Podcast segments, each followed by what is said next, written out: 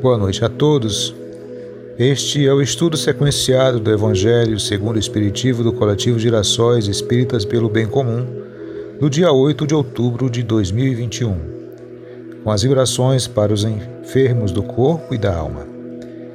Com a leitura do livro do Evangelho segundo o Espiritismo, Espiritismo capítulo 27, Pedi e obtereis, ação da prece, transmissão do pensamento, continuação dos itens 11 e 12 e a leitura complementar do livro dos Espíritos, o Espírito de Verdade.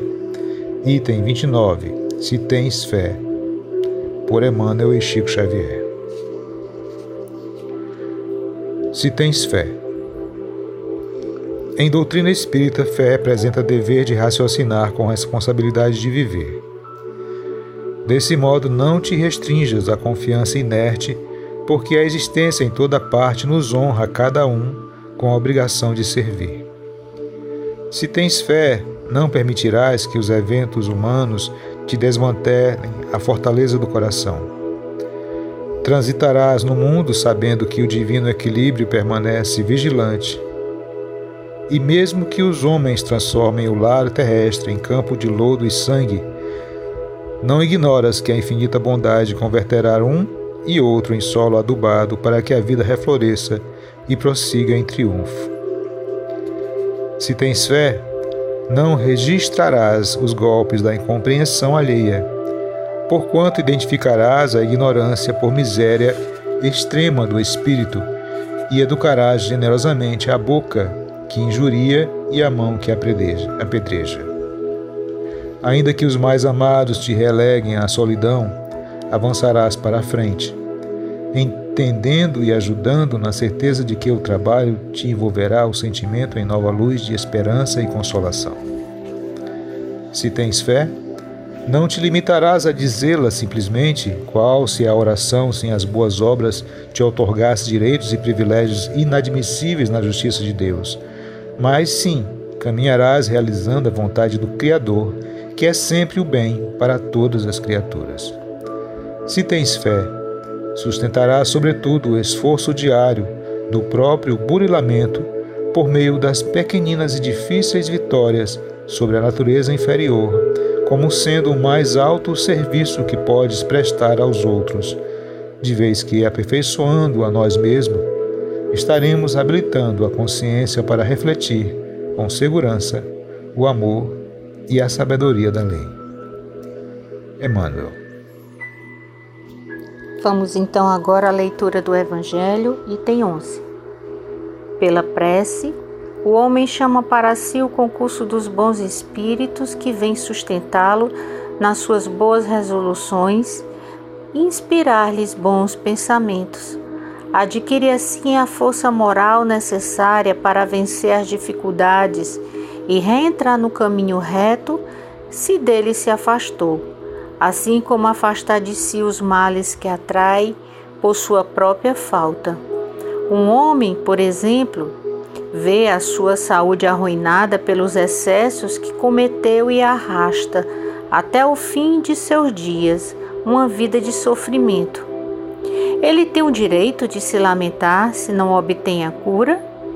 Não, porque poderia encontrar na prece a força para resistir às tentações.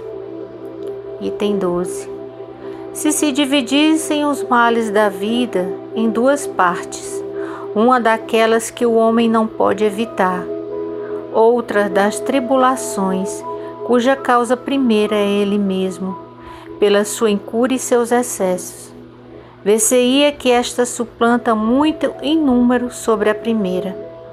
É, pois, evidente que o homem é o autor da maioria das suas aflições e que dela se pouparia se agisse sempre com sabedoria e prudência. Não é menos certo que essas misérias são o resultado das nossas infrações às leis de Deus, e que se observássemos pontualmente essas leis, seríamos perfeitamente felizes. Se não ultrapassarmos o limite do necessário na satisfação das nossas necessidades, não teremos as doenças que são consequência dos excessos e as vicissitudes que essas doenças ocasionam. Se colocarmos limite à nossa ambição, não temeremos a ruína.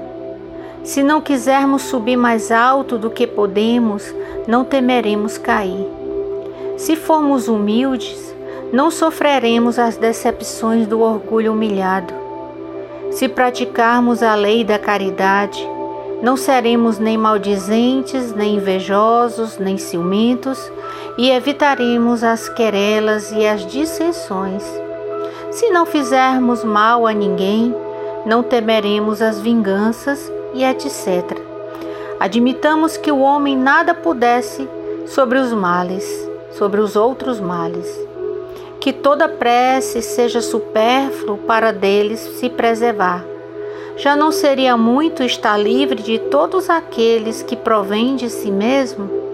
Ora, aqui a ação da prece se concebe facilmente, porque ela tem por efeito evocar a inspiração salutar dos bons espíritos, de pedir-lhes a forças para resistir aos maus pensamentos, cuja execução pode nos ser funesta. Nesse caso, não é o mal que afastam, mas a nós mesmos do pensamento que pode causar o mal. Eles não entravam em nada os decretos de Deus, nem suspendem o curso das leis da natureza, mas nos impedem de infringir essas leis, dirigindo nosso livre-arbítrio. Mas o fazem com o nosso desconhecimento, de maneira oculta, para não acorrentar a nossa vontade. O homem se encontra então na posição daquele que solicita bons conselhos e os coloca em prática, mas que está sempre livre de segui-los ou não. Deus quer que seja assim para que tenha a responsabilidade dos seus atos e deixa-lhe o mérito da escolha entre o bem e o mal. Isso o homem sempre pode obter se pede com fervor, e é ao que pode, sobretudo, aplicar-lhe essas palavras: Pedi e obtereis. A eficácia da prece, mesmo reduzida a essa proporção, não teria um resultado imenso?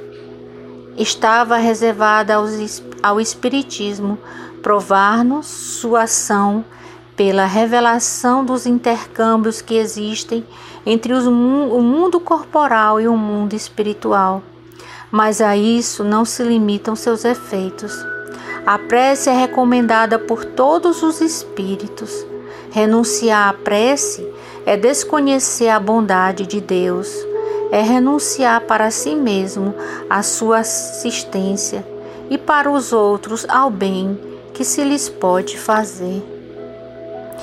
Então, amigos, mais uma vez nesses itens desse capítulo, que nos mostra o quanto a prece é efetiva, não para afastar de nós os problemas, mas para que a gente crie ânimo e coragem, pedindo inspiração aos nossos anjos de guarda para melhor nos conduzirmos diante de todas as situações que são resultados das nossas atitudes perante o mundo. E a prece, essa ligação com Deus, nos permite então escolhermos aquilo que pretendemos para a nossa vida diária e como nos conduzirmos diante de todas as dificuldades que surgirem em nosso caminho. A prece jamais é supérflua. A prece é uma atitude de humildade da criatura para com o Criador. É se colocar diante de Deus à disposição para que a vontade de Deus se faça em si mesmo. Renunciar à prece é renunciar ao auxílio ao náufrago em meio à tempestade, aquilo que pode nos socorrer, nos iluminar diante das nossas más atitudes, quando muitas vezes enfermizamos o nosso corpo, adoecemos a nossa mente, a prece vem como um alívio, como um amparo, para que possamos aceitar com resignação aquilo que causamos a nós mesmos e aos nossos semelhantes. Que possamos nos voltar para essa conversa íntima com o nosso anjo de guarda, aquele espírito iluminado, repleto de amor, de carinho que Deus nos presenteia para nos auxiliar em todos os instantes da nossa existência. Que neste momento voltemos os nossos pensamentos aos nossos anjos de guarda, pedindo a eles o conselho que tanto necessitamos diante das provas que vivenciamos esses dias, esse ano, as dores, as tristezas ou as alegrias. Que o nosso anjo da guarda possa nos envolver neste momento e que possamos sentir o seu abraço suave, a nos acalmar, a nos encher de esperanças de que tudo passa, os sofrimentos passam, as tristezas passam e que fiquemos com os aprendizados de tudo que a vida nos concede nesse momento. E jamais nos lamentarmos diante das situações em que Deus nos convida para sermos mais úteis ao nosso próximo e a nós mesmos. Muita paz, muita luz. Este foi o Evangelho do Coletivo Gerações Espíritas pelo Bem Comum.